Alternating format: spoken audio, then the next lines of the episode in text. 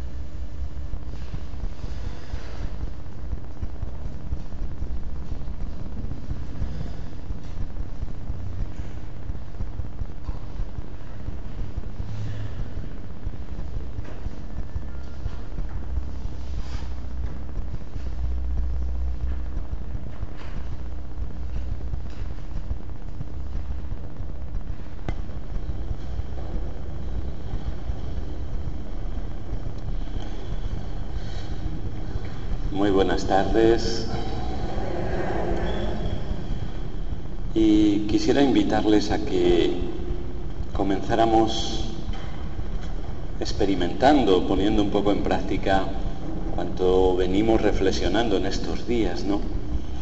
Que si bien lo estamos haciendo de un modo teórico, la idea es que eso se convierta después en contenido de nuestra vida y de nuestra oración.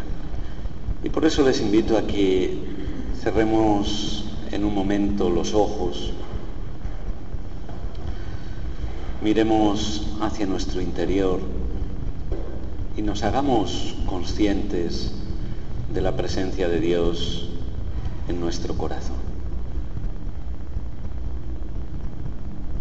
Sintamos cómo nos está abrazando, cómo nos está amando y cómo está esperando que le dirijamos una mirada. Y en esa mirada que le devolvamos también ese amor con que Él nos mira, que con confianza sigamos poniendo nuestras vidas en sus manos.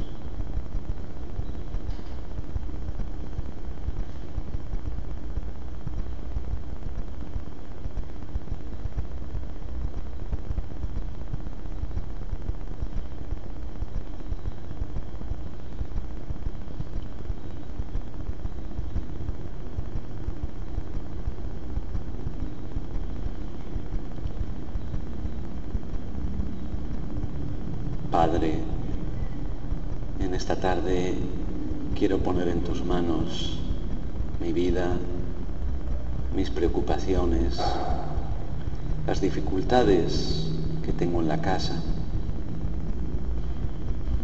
Sé que el camino no es fácil, pero también quiero vivir con la certeza de que tú siempre me acompañas, de que nunca me dejas solo de que da sentido a cada paso que doy, que da sentido a mi torpeza y a mi debilidad. Y que siempre, siempre, siempre me estás esperando.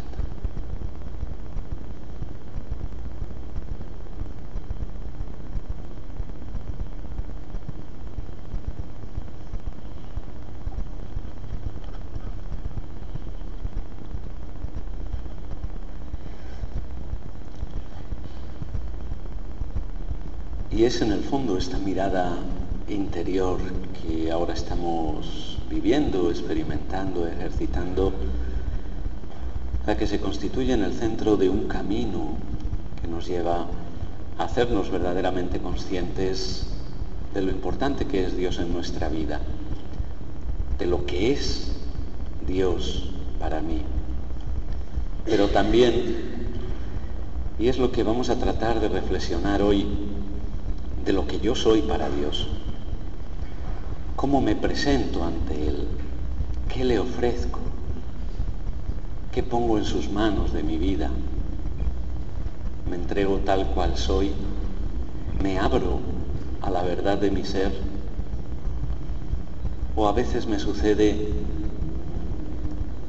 que me dejo enmascarar o que yo mismo pongo máscaras a esa relación y con eso estoy impidiendo fluya ese amor, esa sinceridad, ese encuentro profundo para el cual Dios nos invita a todos y cada uno de nosotros.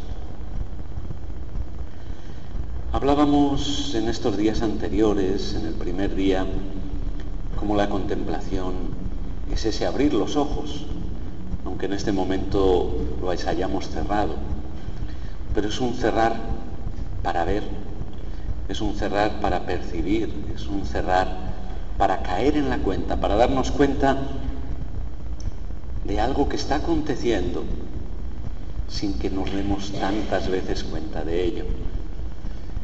Y que basta esa mirada interior para descubrir que estamos habitados por el Dios Trinidad, por el Dios que anima y revitaliza nuestras vidas. Pero abrir los ojos implica también abrir los ojos a mi realidad, a quien yo soy, a lo que me rodea, a lo que forma parte de mi vida, de mi existencia, de mi cotidiano vivir. Porque el camino no consiste solo en amar, sino en plenificarnos en el amor, en ser cada día más auténticamente personas, en ser cada día más auténticamente yo mismo, porque sólo así mi amor puede llegar a esa plenitud que Dios nos quiere regalar y de la cual nos está haciendo ya partícipes. Lo mismo que Dios se nos entrega como es, sin máscaras, sin rodeos, el infinito de su amor, así nosotros vamos aprendiendo. Y el camino de la contemplación es también un ir aprendiendo a entregarnos, conociéndonos, aceptándonos y vivir desde la verdad que me define, desde la verdad que me configura como ser único y especial para Dios. Hacíamos alusión al proceso de conversión de Teresa de Jesús. En él decíamos cómo Teresa toma conciencia de que realmente todavía le faltaba mucho por conocer a Dios y que no avanzaba en ese camino porque tantos prejuicios la estaban condicionando. Pero también Teresa reconoce o reconocía eh, lo mal que yo había agradecido aquellas llagas. Es decir, se da cuenta de que estaba fundamentando su vida sobre un concepto falso de su propio ser, de su propia persona. Se estaba iludiendo o estaba escapando continuamente de su pobreza, de su debilidad, de su limitación, para autojustificarse, para seguir siendo ella, en definitiva, la protagonista. Y la palabra, fíjense, que Teresa usa no es lo mal que yo había pagado aquellas llagas, no. Lo mal que yo había agradecido aquellas llagas. Es decir, no había sabido todavía aceptar como don gratuito del Padre todo ese amor, toda esa historia de salvación, todo ese proyecto que Dios venía realizando con ella y que en el fondo realiza con cada uno de nosotros. Porque no lo olvidemos y conviene no olvidarlo nunca. Dios sigue realizando su historia de amor con cada uno de nosotros. Y una historia del todo única y personal. Y sumergirse en esa historia, redescubrirnos dentro de esa historia, es lo que verdaderamente termina constituyendo el fundamento de una existencia auténticamente feliz, auténticamente plena y auténticamente cristiana. Y por eso Teresa nos va a señalar como el otro raíl de esa vía sobre el cual debe transcurrir siempre el tren de su vida junto a esa verdad de Dios, la verdad de su propio ser, de su propia historia, de su propia persona, o lo que ella denomina ese conocernos, ese reconocernos, porque sólo desde ahí aprendemos verdaderamente a ser humildes. Dirá Teresa de Jesús que la humildad no son actitudes, la humildad no es despreciarse, la humildad no es presentarse como inferior a los demás, sino que la humildad es andar en verdad. Y es esa verdad la que tiene que fluir siempre en una verdadera relación de la que hablábamos estos días, que tiene que ser la contemplación, que tiene que ser la oración. Y Teresa insistirá y dirá también, mientras somos humanos, miremosle a Él humano. No somos ángeles y no nos saludamos de ser ángeles, somos humanos. Y este es el principio del profundo humanismo teresiano, que la oración, la contemplación, la mística, la experiencia de Dios, no la podemos construir si no es en la realidad de nuestra propia carne. Y no podemos prescindir de ella. Y por eso la necesidad apremiante que pone ella, y en la que va a insistir siempre y continuamente, de conocernos, de abrirnos continuamente a nuestra verdad, porque es lo que nos hace ser auténticamente nosotros mismos. Ciertamente, eh, conocerse no es tarea fácil, no es tarea fácil, ni mucho menos algo que podamos delimitar a una determinada duración de tiempo, sino que es un proceso que dura toda la vida. Y bendito sea Dios, porque eso significa que no somos tan poca cosa, sino que en nosotros hay innumerables dimensiones, realidades que configuran el misterio profundo de lo que somos. Pero es muy interesante también descubrir cómo esta dimensión de la contemplación, que todos los grandes contemplativos de todos los tiempos eh, nos ponen ante los ojos como fundamento sin el cual no podemos avanzar en el camino, eh, se ha convertido también en una piedra angular, yo diría, de todo lo que es el proceso educativo y formativo de la persona. Y por eso redescubrimos y vemos cómo la dimensión contemplativa de la vida es una dimensión humanizadora y no un huir de la realidad, sino todo lo contrario. Y si la contemplación nos lleva a huir de la realidad, es que no es auténtica contemplación. Cierto es, cierto es, y esto creo que todos lo sabemos, ¿no? Que ese conocernos no es una realidad ni que esté favorecida ni fomentada por el ritmo de vida que llevamos. Tampoco es una materia que se estudie en la escuela ni a lo largo de la vida, sino que es una tarea que prácticamente se encomienda a cada uno de una manera del todo personal. Cierto es también que la dinámica social que, en la que vivimos, el dinamismo capitalista que nos rodea, pretende que vivamos siempre fuera de nosotros mismos. ¿Por qué? Porque solo viviendo fuera nos dedicamos a consumir. Solo viviendo fuera buscamos nuestras necesidades fuera y solo viviendo fuera seguimos alimentando, digamos, esta dinámica social.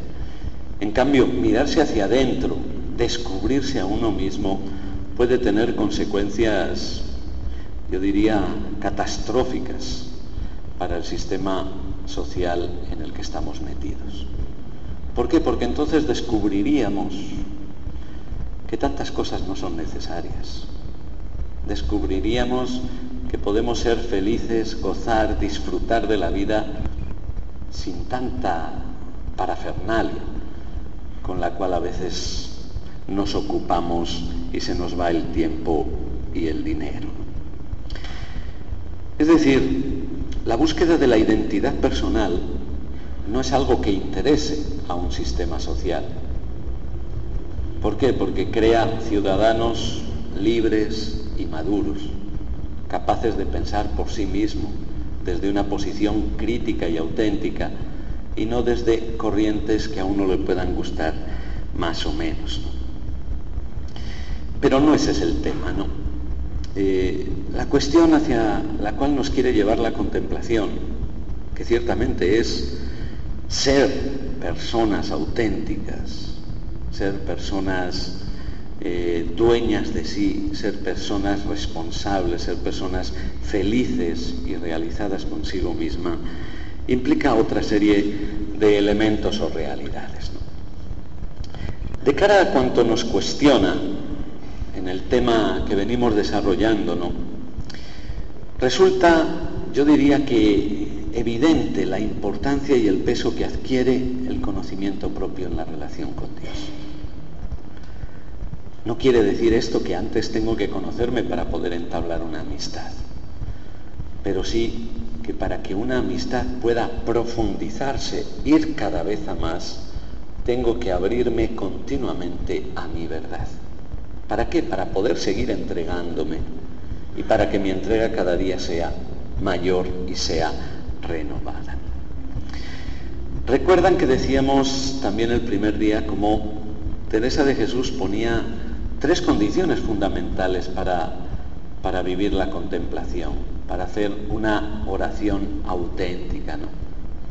que tiene que partir de ese saber qué digo, saber a quién lo digo, de lo que hablábamos ayer, la verdad de Dios, y saber quién el que habla, quién soy yo, que oso presentarme o quiero entablar amistad con una persona determinada. Y fíjense que quiero insistir en este tema eh, porque muchas veces lo olvidamos, ¿no? Lo olvidamos incluso en nuestras relaciones interpersonales. Y muchas veces el fracaso de nuestras relaciones interpersonales viene por ahí, porque o no nos conocemos lo suficiente, o no queremos conocernos lo suficiente, o peor todavía, no nos aceptamos tal como somos.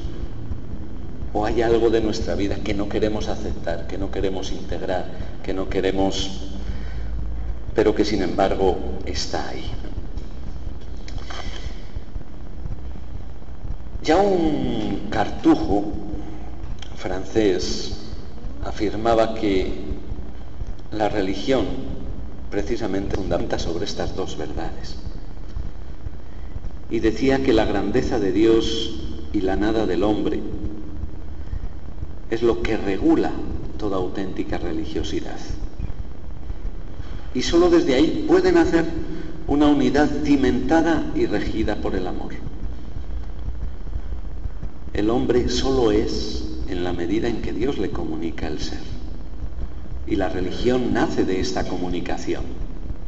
Y la oración, que en último término es la religión en acto, es el movimiento del alma que recibe y que solamente tiene cuando recibe.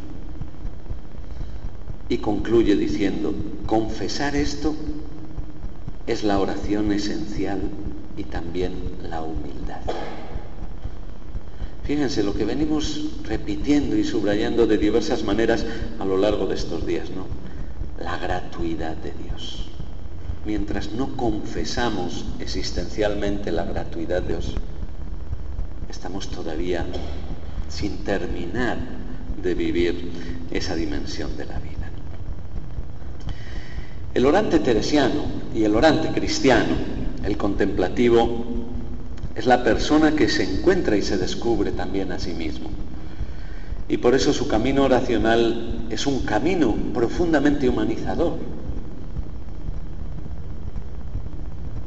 Todas esas teorías, esas historias que a veces eh, se han creado dentro del mismo ambiente religioso, ¿no? Uy, esa persona es muy mística, casi designando despectivamente que esa persona es muy ensimismada, muy eh, dedicada a devociones, pero encerrada en sí misma. Eso para una Teresa de Jesús, un Juan de la Cruz, es todo lo contrario a la auténtica mística y a la auténtica experiencia de Dios. Es decir, el camino de la contemplación es un camino que nos diviniza, porque nos hace recibir, conocer verdaderamente al Padre y nos humaniza, nos abre a la auténtica realidad de quién soy yo. Es más, el hombre se gesta ahí como persona auténtica. Aspecto que el mismo Juan de la Cruz, la misma Edith Stein, eh, van a subrayar siempre con la misma fuerza. ¿no? Incluso elementos tan importantes, y lo iremos subrayando, como el amor al prójimo, la capacidad de desasirnos, de liberarnos, y la humildad solo van a ser auténticamente posibles desde esa apertura a la verdad de quién soy yo. Ello implica además, fíjense, que todo en la vida del hombre, todo, depende de este todo en el fondo. Una relación auténticamente humana con el mundo, con los otros, con Dios, dependerá del grado de interioridad, de conocimiento de sí que alcancemos. Y vamos a ir entendiéndolo y vamos a ir comprendiéndolo. Es más, Santa Teresa de Jesús eh, decía que primero da el Señor un gran conocimiento propio que hace estas mercedes refiriéndose a, las posibles gracias místicas. Como queriendo subrayar, no, lo verdaderamente importante no es que tengamos experiencias extraordinarias, sino que el mayor milagro, si queremos, la mayor gracia que nos hace el Señor, es descubrirnos en nuestra verdad. Es decir, descubrirnos en nuestra auténtica naturaleza. lo relacional del hombre, lo sabemos muy bien. Nosotros damos, nos comportamos, actuamos conforme a lo que somos, de una manera consciente o inconsciente. Nuestro posicionarnos también en el mundo y de cara a los demás depende, decíamos ayer, ¿no? de nuestro concepto del otro, pero también depende del concepto que tengamos de nosotros mismos. Si yo me defino a mí mismo como persona tímida, actuaré como persona tímida, aunque quizás no lo sea.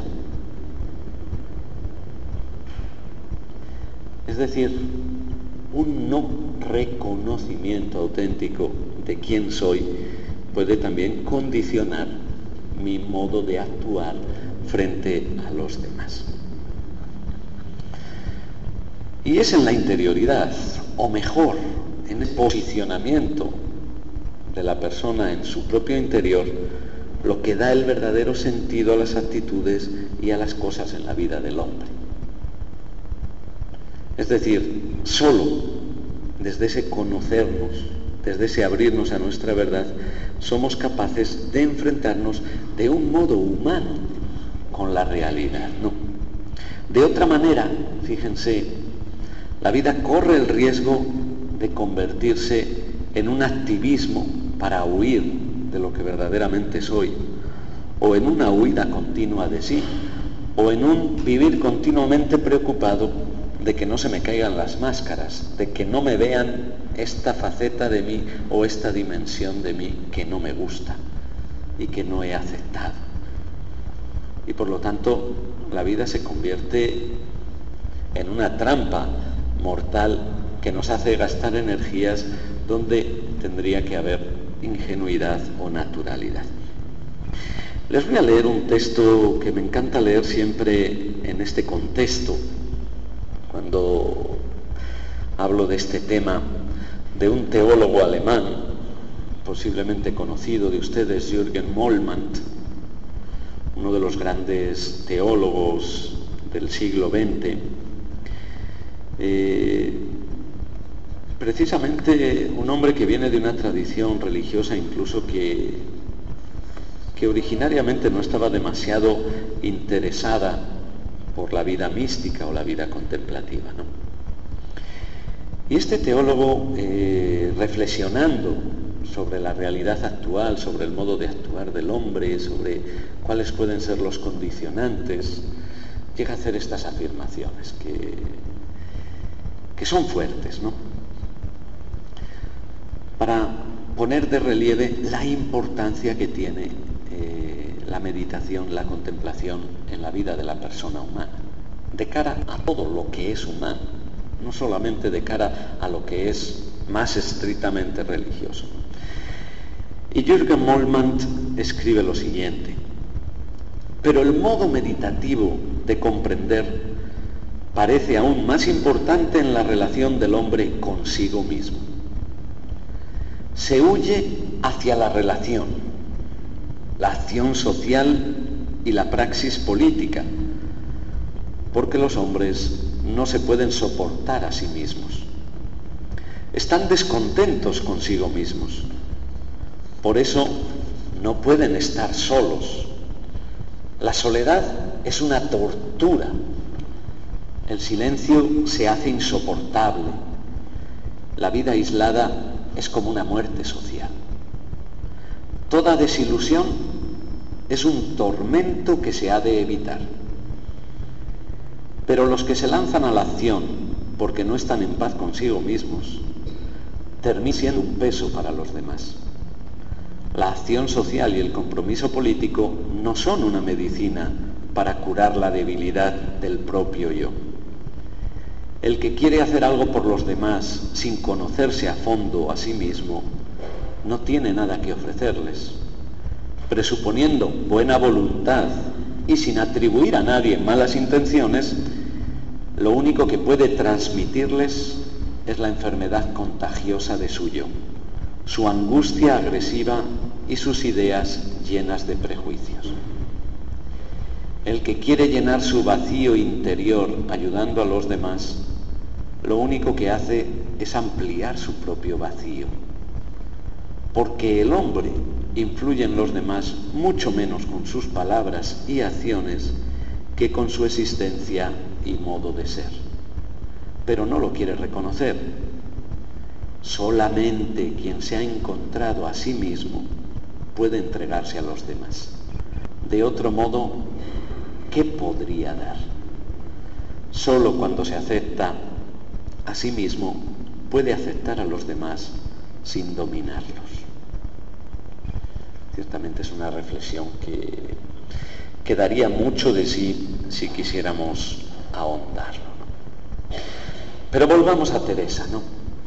que en esto también supo ser muy sabia y muy perspicaz para enseñarnos este camino y este proceso. No, no sé, reflexiona la santa al inicio del libro de las moradas, no sé si queda dado bien a entender, porque es cosa tan importante este conocernos que no querría en ello hubiese jamás relajación por subidas que estéis en los cielos.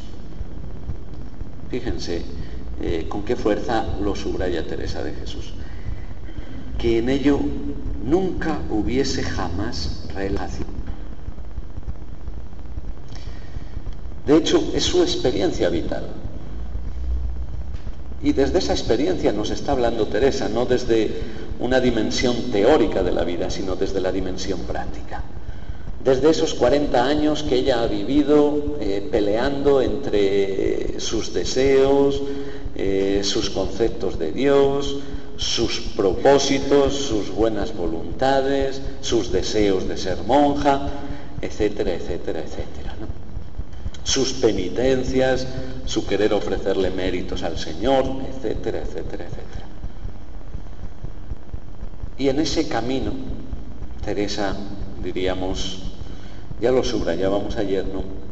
Se va dando cuenta de que, de que algo falla, de que yo doy, tú me das, yo doy, tú me das.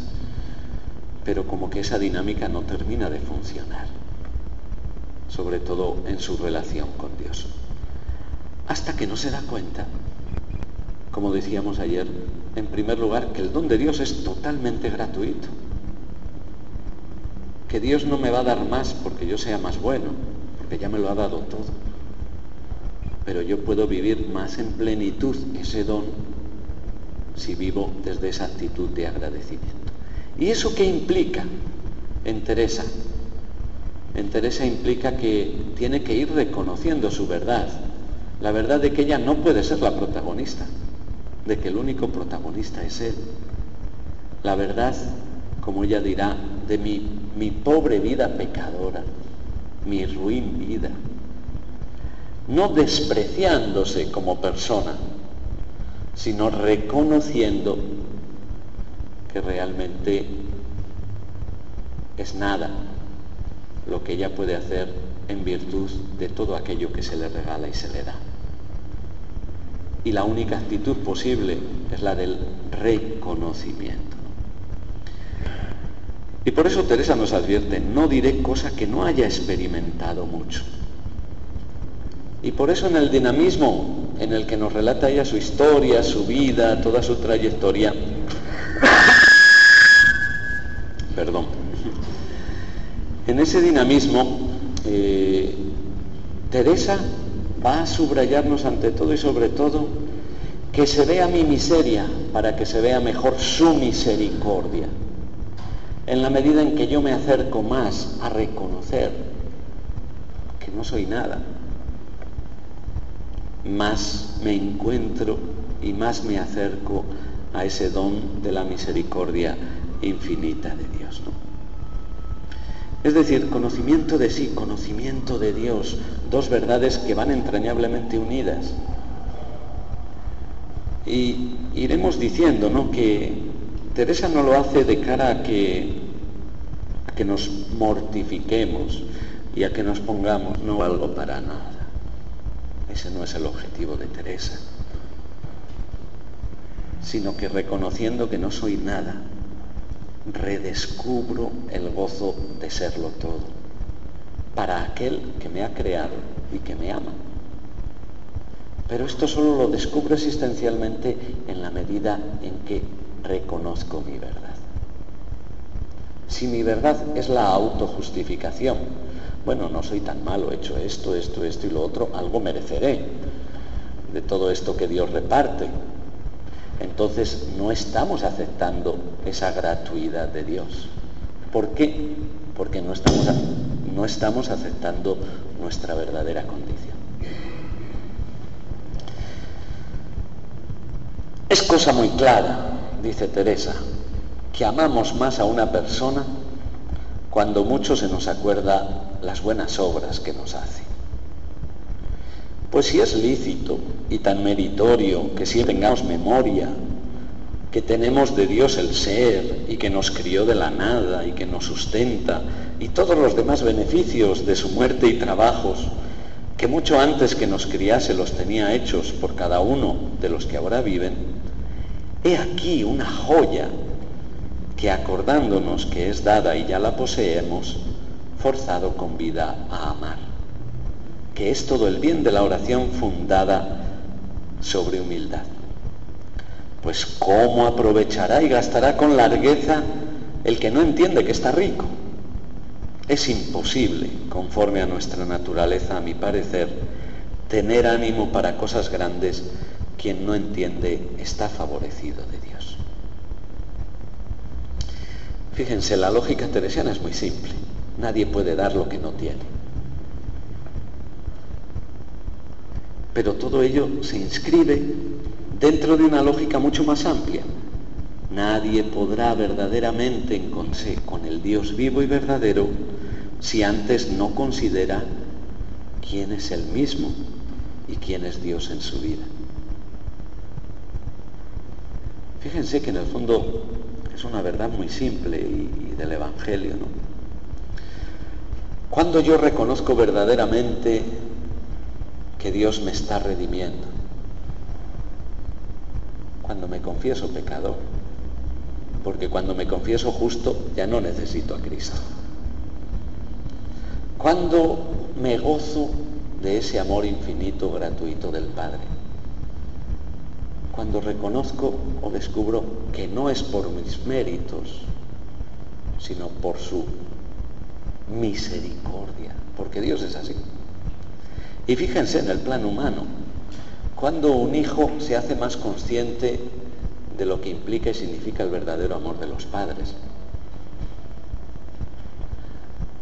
Cuando empiezan los reproches, ah, es que me has dado tal, es que tú no me has dado no sé qué, ese individuo no está reconociendo su verdad, está pensando únicamente desde su propio ego, desde su egoísmo.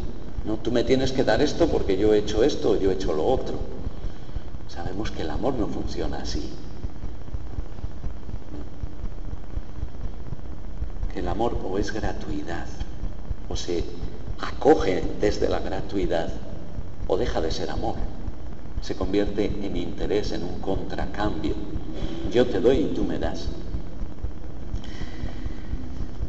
Y por eso, detrás de esta insistencia y de la importancia que da Teresa a este aspecto, no se esconde, como se podría pensar, una concepción del ser humano negativa, sino todo lo contrario, una concepción del ser humano en clave teologal y positiva. ¿Por qué? Porque este reconocernos y descubrirnos en nuestra limitación, en nuestra nada, nos lleva a redescubrirnos en Dios, que es donde realmente nuestra vida adquiere un valor infinito. Pero es esa nada la que nos liga a Dios. Es la unión de contrarios que está muy presente siempre en la experiencia de los místicos. Y por eso nos dice Teresa que esto del conocimiento propio jamás se ha de dejar. Ni hay alma en este camino tan gigante que no haya menester muchas veces tornar a ser niño y a mamar y esto jamás se olvide, quizás lo diré más veces porque importa mucho, porque no hay estado de oración tan subido que muchas veces no sea necesario tornar al principio. Y en esto de los pecados y conocimiento propio es el pan con que todos los manjares se han de comer, por delicados que sean en este camino de oración. Y sin este pan no se podrían sustentar. Fíjense, lo dice la mística, lo dice la mujer de los éxtasis, de las transverberaciones, no lo dice el padre Javier Sancho.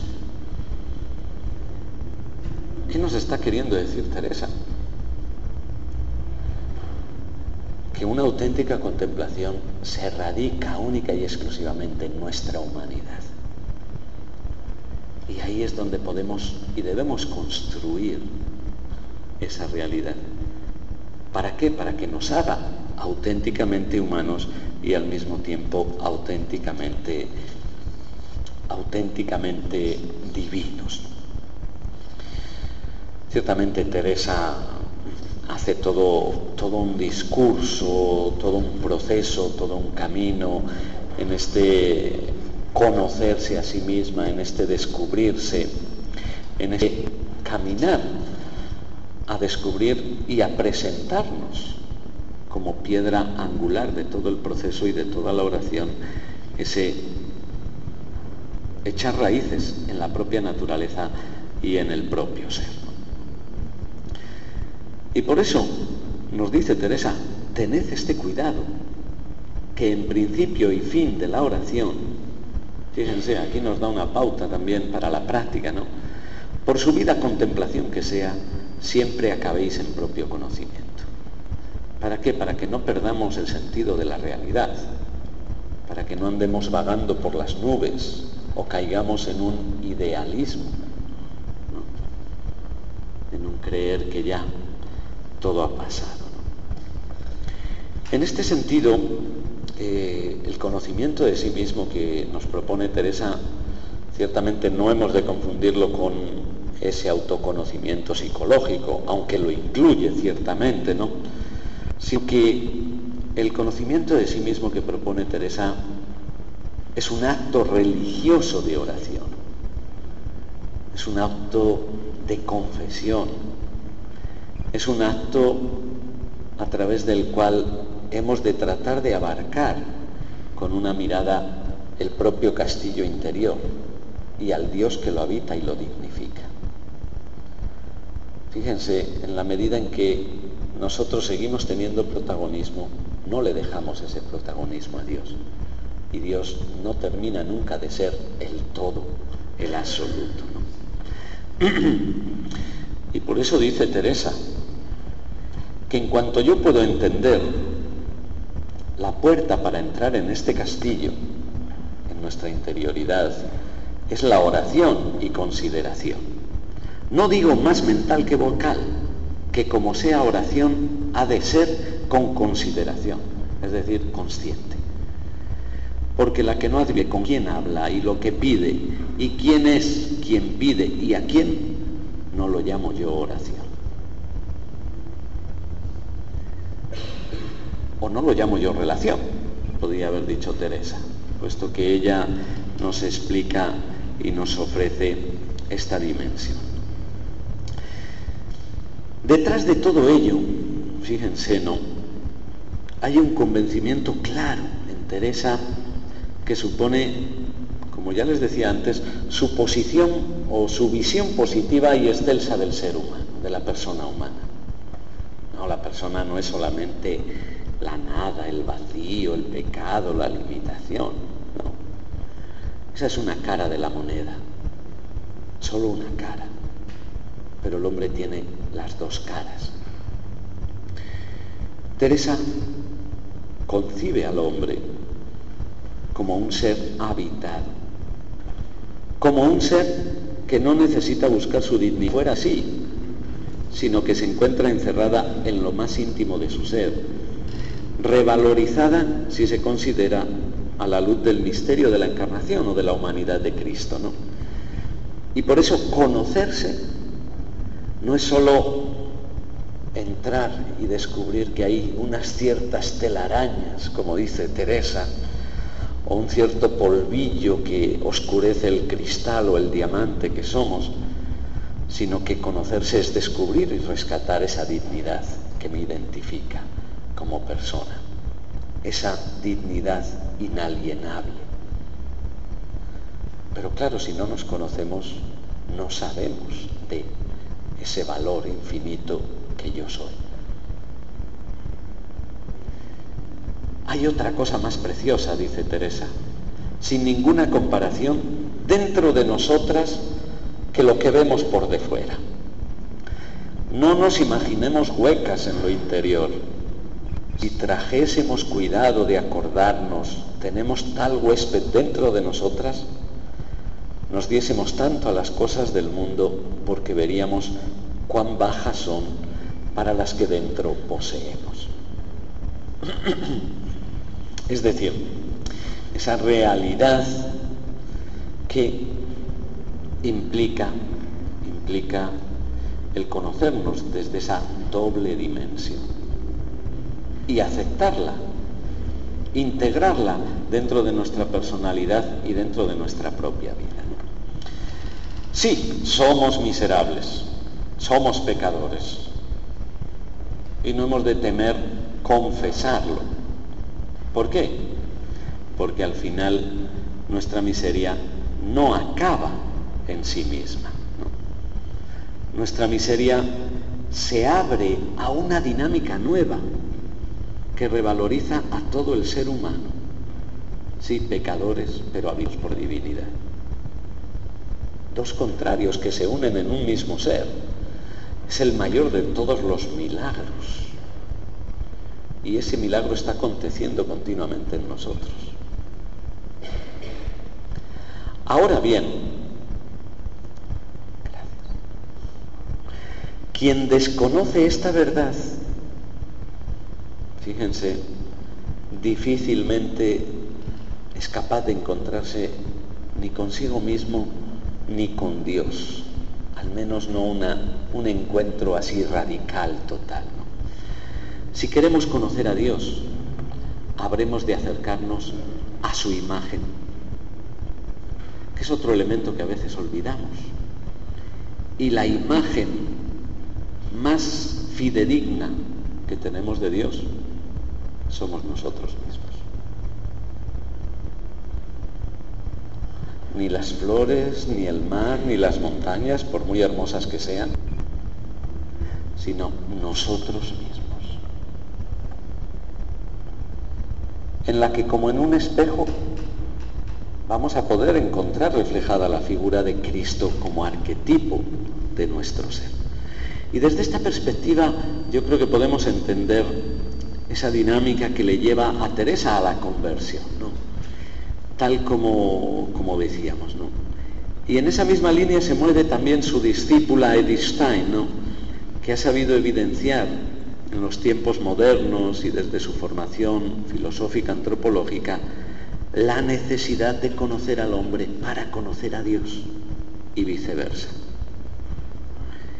Y Teresa nos lo dice así, ¿no?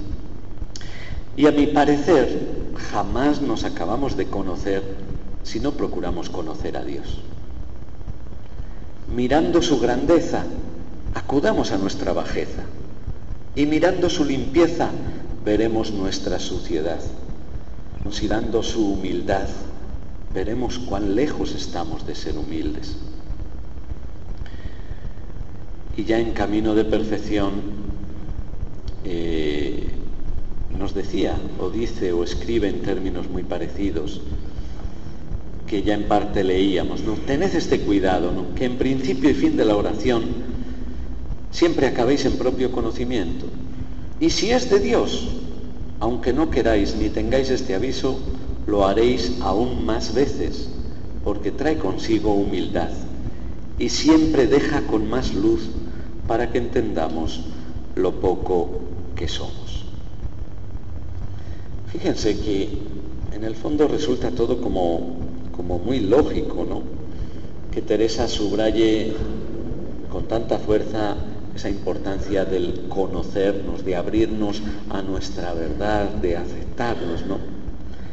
¿Por qué? Porque Teresa entiende la oración, decíamos, ¿no?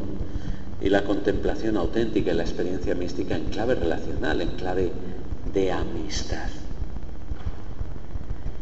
Y en una amistad, en una amistad, uno, para que esa amistad sea cada vez más auténtica y más válida, tiene que entregarse tal cual es tiene que despojarse de máscaras, tiene que despojarse de disfraces. ¿Por qué? Porque si no corre el riesgo de fundamentar una relación en base a un concepto de sí. Y en cuanto desaparece ese concepto o aparece el otro, esa amistad o esa relación desaparece. ¿Por qué? Porque se había construido no sobre la persona, sino sobre una idealización o una parte únicamente de la persona. En el juego del amor, diríamos, cual entrega de sí, resulta que para entregar algo tengamos que conocerlo, para que el don de sí se convierta en un don libre, voluntario y consciente. Que es un poco la dinámica en la que nos mete una relación de amor cada vez más auténtica y más profunda, ¿no?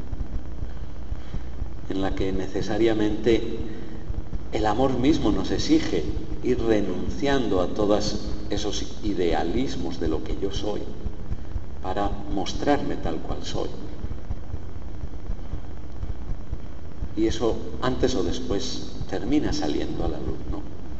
Y es importante integrarlo y aceptarlo. Por eso, eh, cuando Teresa habla del conocimiento de sí y nos invita a este conocimiento de sí como piedra angular para fundamentar también nuestra actitud contemplativa frente a la vida, ¿no?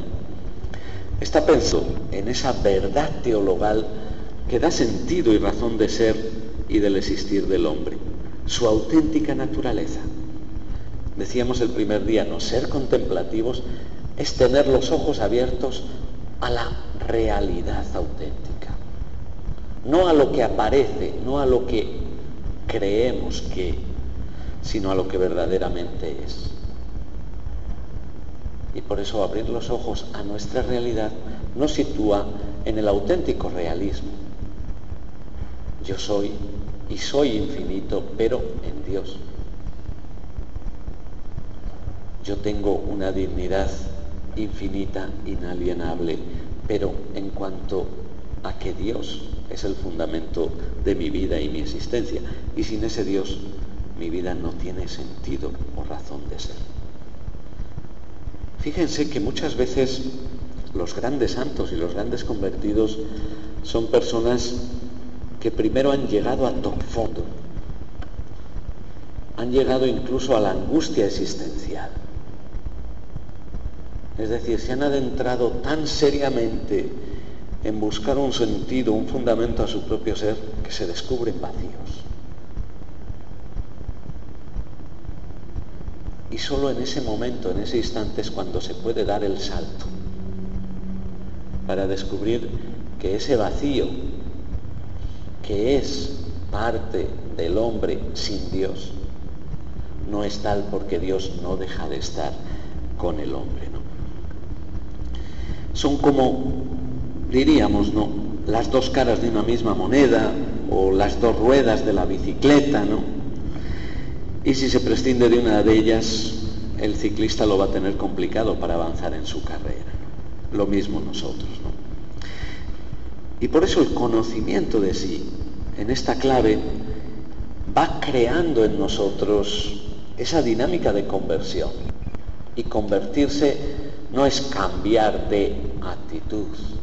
Convertirse es converger hacia la verdadera realidad que yo soy. Y por eso crea en nosotros esa dinámica también de apertura, de reconocimiento frente a la propia verdad, de reconciliación con la propia limitación. No tengo miedo o no me avergüenzo de mis debilidades, nos dirá San Pablo, porque ahí en mi debilidad es donde se manifiesta la grandeza de Dios. Y Teresa dice lo mismo, mi pobre vida pecadora. Y me alegro de proclamar mis pecados para que mejor se vea quién sois vos, Dios mío y mejor resplandezcan vuestras misericordias. Es decir, el abismo de nuestra nada nos une al abismo del amor de Dios. Lo subrayaba Isabel de la Trinidad, un abismo llama a otro abismo. Eso que en la lógica racional parece contradictorio, en la lógica del amor y en la lógica de Dios lo plenifica todo. Por eso diríamos, respecto a lo que es la miseria del hombre, a su pecado, Teresa no se cansa de avisarnos de lo peligroso que puede resultar en el camino oracional el permanecer ciegos o impasibles frente a esa realidad. Oh, válgame Dios, si entendiésemos cuánta miseria es la nuestra. En todo hay peligro si no la entendemos. Es decir, nuestra miseria, nuestro pecado en sí mismo no es tanto problema cuanto el que no lo entendamos o no lo reconozcamos. ¿Por qué? Porque conocer las propias faltas, dice Teresa Sica, entender quién somos y hasta dónde llega nuestra virtud y por lo tanto hasta dónde llega nuestra capacidad. Pero eso no acaba ahí, ¿no?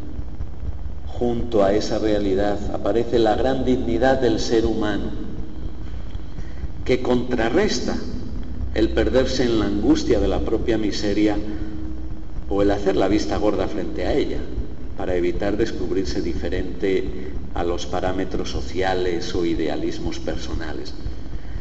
Fíjense que es la peligrosa actitud del no aceptarse a sí mismo. Y nuestra psicología pues es muy lista y sabe sobrevivir, ¿no? y fácilmente eh, nos inclinamos hacia una vertiente o hacia otra, ¿no?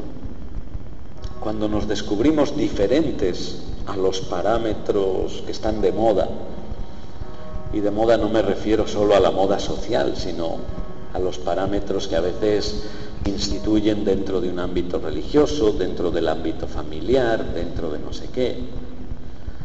La persona corre el riesgo o de rebelarse y escapar de ese ambiente, o de anular y esconder esa dimensión porque percibe que no encaja con la percepción de los otros.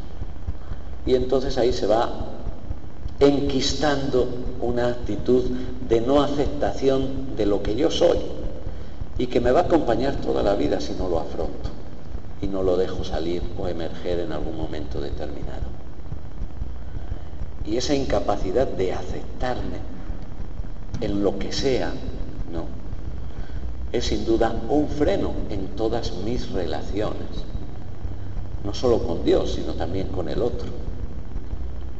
¿Por qué? Porque gran parte de mi energía y de mis esfuerzos irán a mantener escondida a esa bestiecilla, a esa fierecita dentro de mí para que no salga.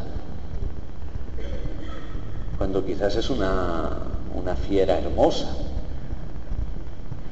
Pero como en los parámetros que yo he vivido, en los parámetros en que se me ha educado o lo que sea, o en los parámetros que yo he percibido, he luchado por no dejar emerger esa dimensión de mi ser. Por eso decimos que la contemplación sana y rescata a la persona, porque para llegar a la plenitud necesariamente tiene que ser rescatada la persona en su totalidad, en su ser más auténtico. Y eso es doloroso. Y eso es complicado y eso es muchas veces difícil. Pero por eso Teresa eh, dice, no, es que no solo somos eso, somos también esto otro. Y por eso nos invita, y esto lo podemos hacer en la auténtica contemplación, nos invita a volar de vez en cuando, ¿no? hacia la grandeza de Dios para no ahogarnos en nuestra miseria o sea, ni es sano ni es cristiano el, ay, qué pecador soy, soy pecador y, dale para arriba y para abajo y, y mi pecado no se va y sigo siendo pecador.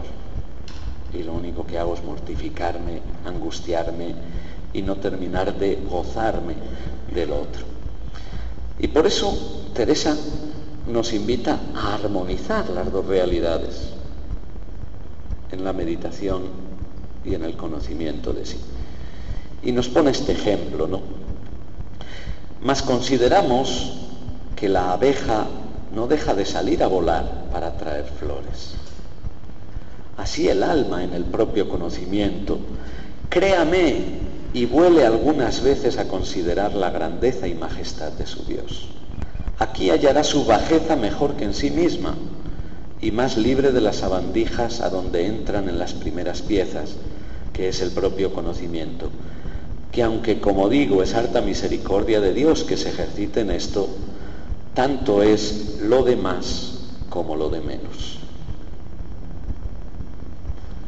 ¿Ves? La virtud está en el centro. Ni angustiarse, ni caer en el idealismo, sino saber compaginar nuestra realidad, porque las dos dimensiones definen nuestro ser y nuestra realidad. En el fondo, fíjense, no se trata más que de la actitud fundamental del ser humano que busca entender el sentido de su existencia. Lo que pasa que el orante lo busca en Dios. Solo que en el caso de Teresa, como decimos, ese sentido se complementa a la luz de una comprensión teologal del hombre que se descubre criatura y no Señor se acepta como criatura. Y el gran pecado de Adán es que quiso ser Señor. No se aceptó en su condición de criatura. Y por eso esa nada podríamos decir, a la que nos conduce un auténtico conocimiento de sí, no debe confundirse ni con una visión negativa del hombre, ni con un desprecio de su ser. Al contrario de cuanto sucede pues en esas corrientes filosóficas existencialistas ateas que llegan al absurdo, a la angustia, a la que conduce una visión del ser humano y que en muchos casos puede llegar a ser el paso hacia el sinsentido y hacia el suicidio. En los místicos esa nada es la condición necesaria para la resurrección. Esa es la muerte del hombre viejo. Para descubrir la presencia de Dios y suscitar la actitud de abandono en sus manos. Por eso dirán los místicos, solo cuando llegamos a esa nada alcanzamos el todo. Pero no es una nada existencial, sino una nada que es la realidad de un ser humano sin Dios. Y por eso descubre todo lo que implica y significa ese Dios en su vida. Fíjense que no valoramos las cosas hasta que las perdemos, decimos siempre. En el fondo es ese proceso. Perder a Dios para encontrar a Dios, al verdadero Dios. Es decir, nos abre los ojos frente a todo lo que gratuitamente recibimos de Dios y así despertamos a amar. O sea, no es un dinamo de autodesprecio, sino para hacer nacer y suscitar la necesidad profunda de ese Dios. Porque si no, no llegamos nunca a terminar de valorarlo del todo. Es como cuando respiramos, pues, inconscientemente es un acto reflejo, pero solo cuando nos tapamos la nariz y la boca y pasa más de un minuto ya sentimos lo que es el aire y nos hacemos conscientes de que ese acto reflejo es de vital importancia para nosotros. En el fondo es eso. Es un acto no externo, sino integrante de un proceso de vida y desempeña por eso un papel fundamental. En este sentido, eh, también Teresa, y con esta palabra ya concluyo, eh, está convencida de que este camino es también el camino que nos lleva al reconocimiento del otro. No solo al reconocimiento de quién soy yo, no solo al reconocimiento de la importancia capital que tiene Dios en mi vida y por lo tanto a ser humilde, porque el humilde, como decíamos al inicio, es el que anda en la verdad, y andar en la verdad es reconocer que todo es gratuidad por parte de Dios. Y por lo tanto que yo es que no tengo nada. Lo que yo tengo viene de Él. Y no es algo de lo que yo pueda apoderarme como que fuera propiedad mía, sino como algo que Él pone en mis manos para beneficio de todos. Ahí se radica la humildad teresiana. Pero también esa humildad que lleva al descubrimiento de nuestra dignidad nos lleva también al reconocimiento de la dignidad del otro. Y Teresa lo mencionaba el otro día en una de las conferencias. Teresa vive convencida de que los estragos que se cometen entre los hombres son precisamente fruto de ese desconocimiento de la propia dignidad, que es imprescindible para respetar y reconocer la del otro. Y por eso, hablando de los estragos que, sabes, se cometen con los indios aquí en América, le escribía en una hermosa carta a su hermano Lorenzo esta reflexión.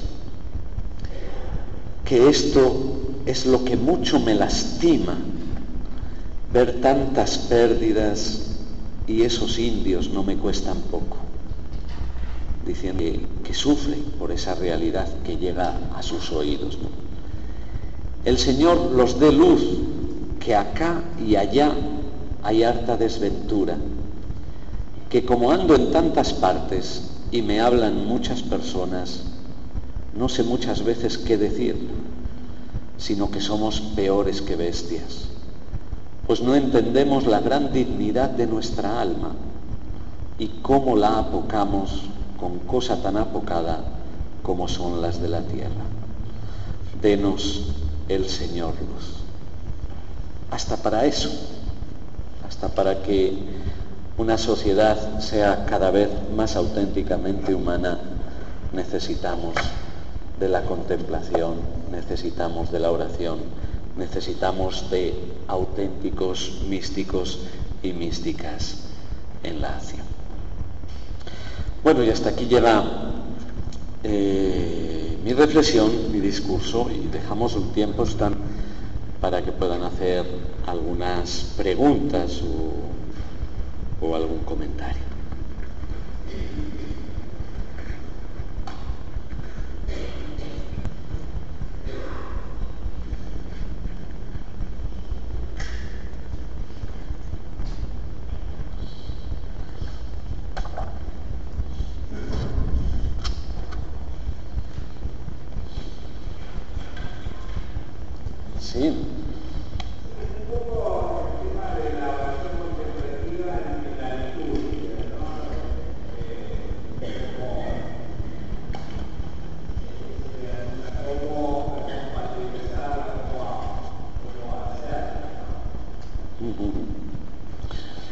Eh, pues yo creo que en el fondo es muy simple y muy sencillo, ¿no?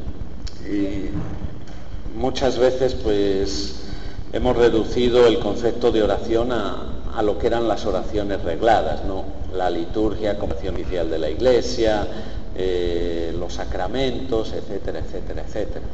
Diríamos que la oración contemplativa eh, no se contradice, sino todo lo contrario, se complementa y se integra dentro de esa realidad de la oración litúrgica como fuente, como culmen en todas sus dimensiones, pero también como espacio, yo diría, de encuentro, de realización, de celebración del misterio, pero siempre y cuando, y esto sí que hay que subrayarlo, ¿no? participemos tanto de esa oración litúrgica, de la Eucaristía, de otra serie de oraciones, desde una conciencia despierta. ¿Por qué? Porque la contemplación, dirá Teresa, no depende del tipo de oración, sino de la vida que ponemos en esa oración, de hacernos conscientes de esos tres elementos que ya subraya, ¿no? ¿Qué es lo que estoy diciendo? que no se convierta mi oración en un repetir sin sentido, saber a quién le estoy hablando y saber quién es el que está hablando. Y dirá Teresa que conoce a, gente que se ha pasado la vida con la oración vocal, rezando de María, y que son altos contemplativos. O sea que Teresa no, no contrapone una oración a otra, sino que integra y busca que se viva la oración en la modalidad que sea desde esa autenticidad y desde esa toma de conciencia.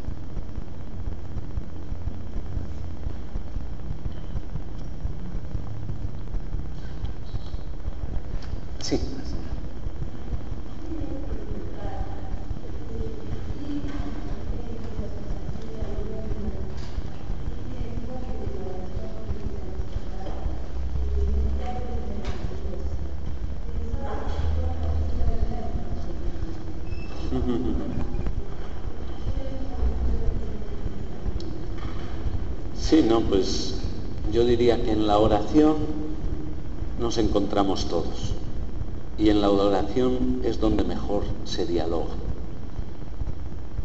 ¿Por qué? Porque en la oración hablamos de experiencia y de vida. No hablamos de conceptos, no hablamos de, de dogmas, no hablamos de tradiciones, sino ante todo y sobre todo de experiencia. Y por lo que yo conozco, yo he experimentado, he vivido, en la experiencia nos entendemos mucho y muy bien. Cuando hay una autenticidad de vida religiosa, sea en el budismo, sea en el judaísmo, sea en la iglesia protestante, sea en el hinduismo, etcétera, etcétera. Si hay una autenticidad de vida, el diálogo prácticamente es con natural. Usaremos diferentes conceptos, diferentes palabras, pero hay un trasfondo de vida, de experiencia que, que nos une profundamente.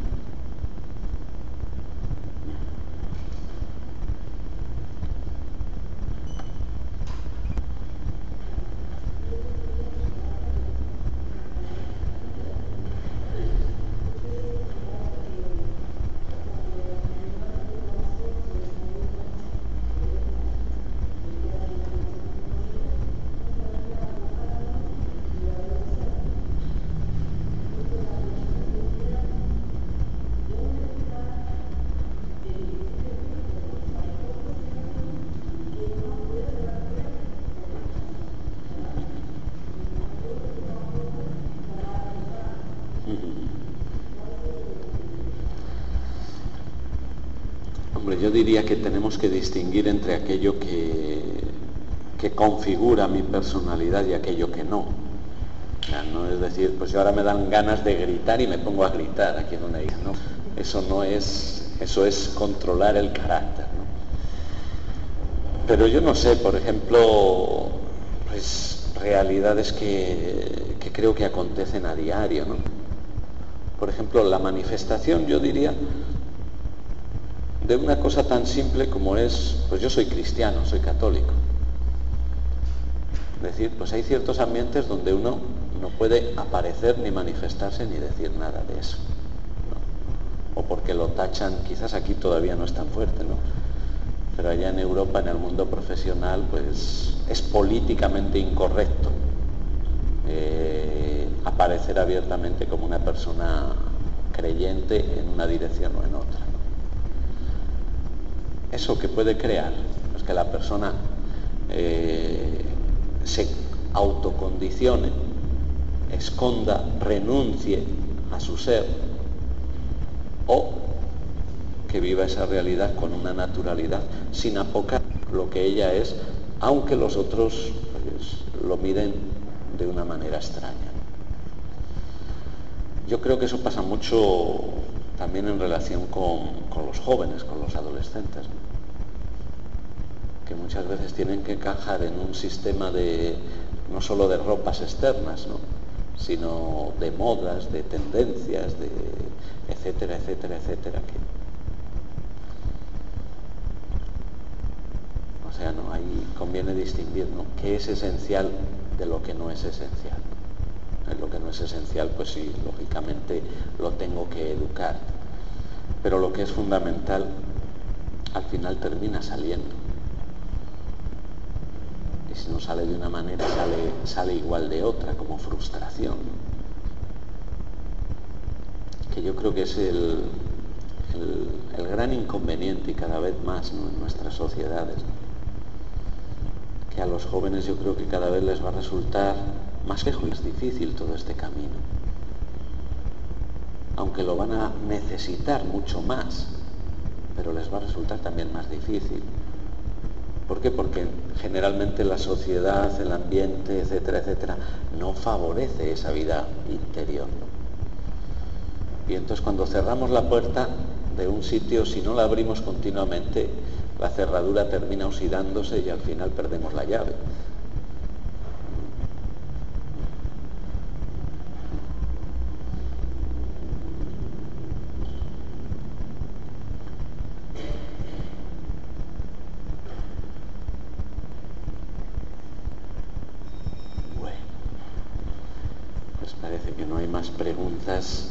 Así que así, ya una última.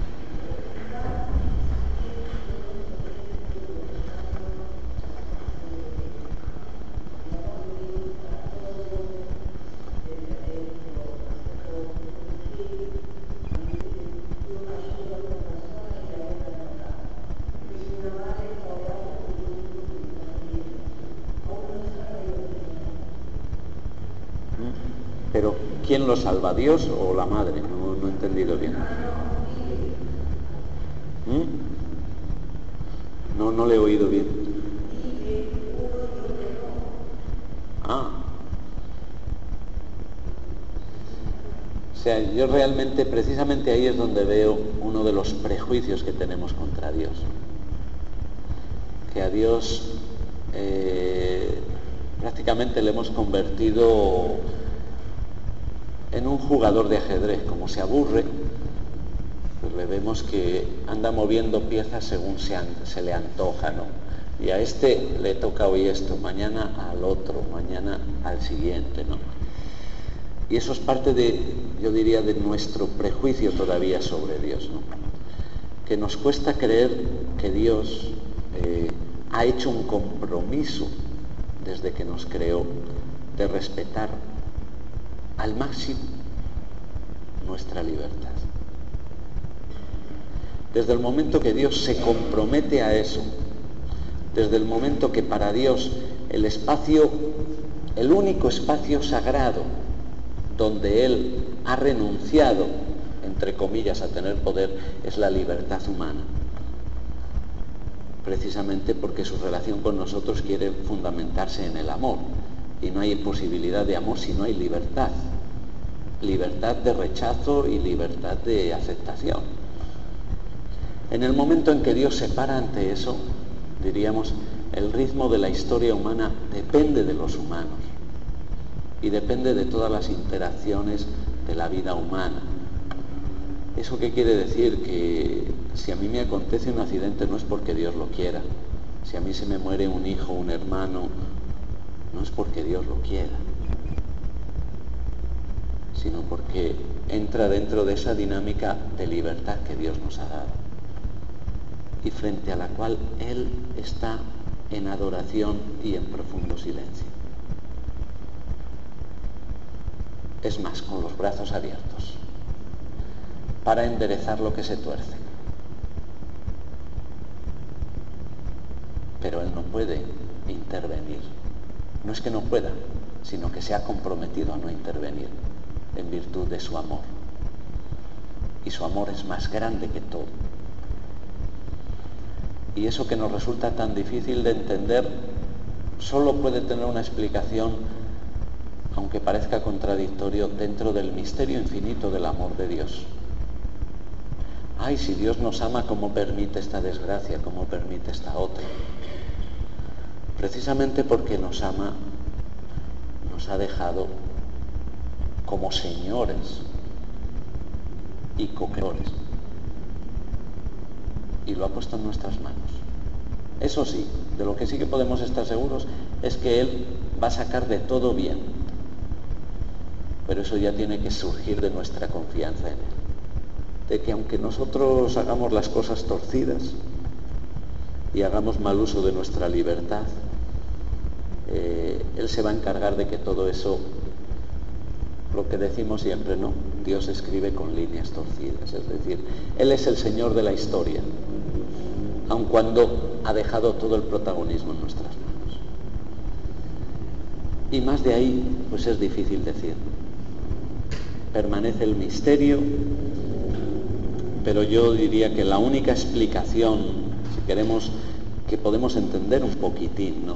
Para desvelar ese misterio, la encontramos ahí, precisamente en el amor infinito de Dios, que infinitamente respeta la paz del hombre.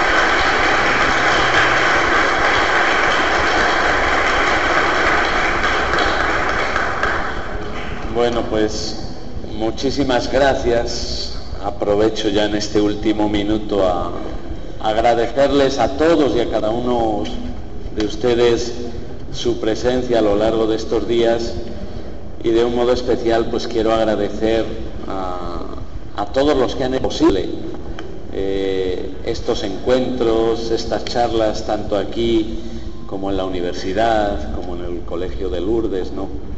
Eh, sinceramente les quedo a todos profundamente agradecido, con el deseo de que Dios les siga bendiciendo a todos en su camino y con el obsequio de que seguimos en unión y en comunión precisamente en la oración.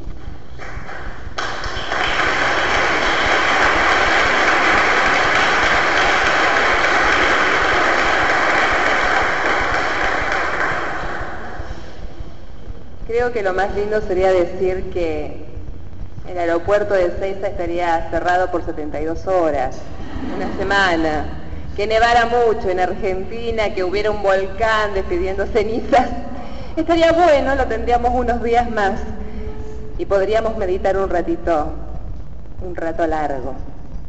Lentamente, muchas cosas finalizan y aunque en este camino por el Monte Carmelo hasta llegar a la perfección, tenemos que decir que llegó el punto final pero son puntos suspensivos en realidad, porque esto sigue.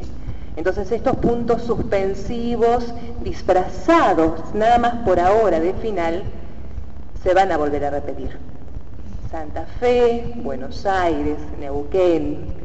Bueno, les vamos a informar dónde vamos a poder encontrar a este hombre. Y si alguno puede, pequeño hijo de Teresa, yo mientras lo escuchaba hoy decía, pavada de hijo que nos mandó Teresa. Gracias, Santa Teresa. Entonces, este, les vamos a avisar dónde podemos, dónde estamos y bueno, el que quiera saber más y tenga la posibilidad puede ir a, Ávila y tal vez, tal vez a otros colegas de él escuchar tanto conocimiento, ¿no? Que, que engrandece. Los agradecimientos en esta noche son eh, especialmente a nuestro Señor que nos ha dado la gracia de tener en estos días esta experiencia de su divino amor. También queremos agradecer al Padre Francisco Javier Sancho Fermín, ¿eh? para quien le había cambiado el apellido, por su disponibilidad de haber respondido a esta invitación. También le queremos agradecer a las madres carmelitas, ¿eh? a ellas, a esas flores hermosas que tenemos aquí, que con su oración y su entrega nos ayudaron en todo. Queremos agradecer a la Universidad Católica de Santa Fe y en especial a la señora Gloria Herkovich y a su esposo, Fabián, que hicieron posible la visita honorable del Padre Francisco Javier. Agradecer al Colegio Nuestra Señora de Lourdes, al Jardín Margarita Pautazo, a Inventa Macaño, al señor Fernando Tiano y a la señora Paula María de Tiano, al Hotel Los Hilos, al señor Rodolfo Forni, agradecer la presencia del Carmelo Seglar Nacional en la presidenta Silvia Dareco. Muchas gracias Silvia por venir y traer toda la gente. A toda la comunidad del Carmelo Seglar de Santa Fe, a cada uno de sus integrantes que se volcaron con un corazón grande a la organización de este evento y agradecemos a todos que de alguna u otra manera nos han ayudado mucho, al público en general que respondió con esta convocatoria y a todos que el Señor los recompense con muchos dones y gracias. Muy buenas noches, hasta el próximo encuentro y también les quiero recordar que el Carmelo Seglar los invita todos los sábados, primero de mes, a las 5 de la tarde, hacer adoración y caminar esta experiencia de oración contemplativa y experiencia mística, junto a nuestra madre y bueno, todos juntos ayudándonos un poquito. Muchas gracias, muy buenas noches y nos vemos a la próxima.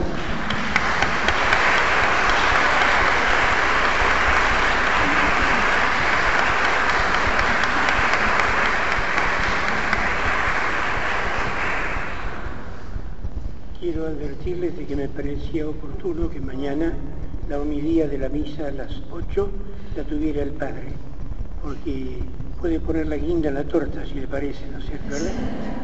Además, estos días eh, me parece, se la ofrecí el primer día, ¿no? Pero pensaba que venía con todo su esquema, bueno, colaboré yo de mi manera como, lo podía hacer. Pero mañana ya se lo avisé antes de la charla de esta noche para que tenga tiempo de escarbar un poquito por allí, ¿no es cierto? Así que mañana nos esperamos también si pueden a la misa de 8, que sería para ya despedirlo, porque creo que tiene que tomar este eh, el avión, no sé quién lo llevará a Buenos Aires. A pesar de que aquí, aquí le, anuncian que está cerrado el aeropuerto de Seiza, pero lo que nos ha cerrado en Argentina es lo, lo cuerdo y lo lógico, así que capaz que va a estar abierto mañana. Bueno, era que avisarle que la misa de 8 nos va a predicar el Padre, nada más.